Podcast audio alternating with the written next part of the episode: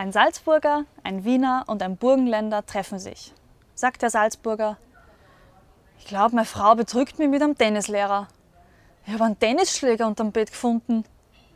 Sagt der Wiener zu den anderen. Ich glaube, meine Frau betrügt mich mit einem Golflehrer. Ich habe nämlich einen Golfschläger unterm Bett gefunden.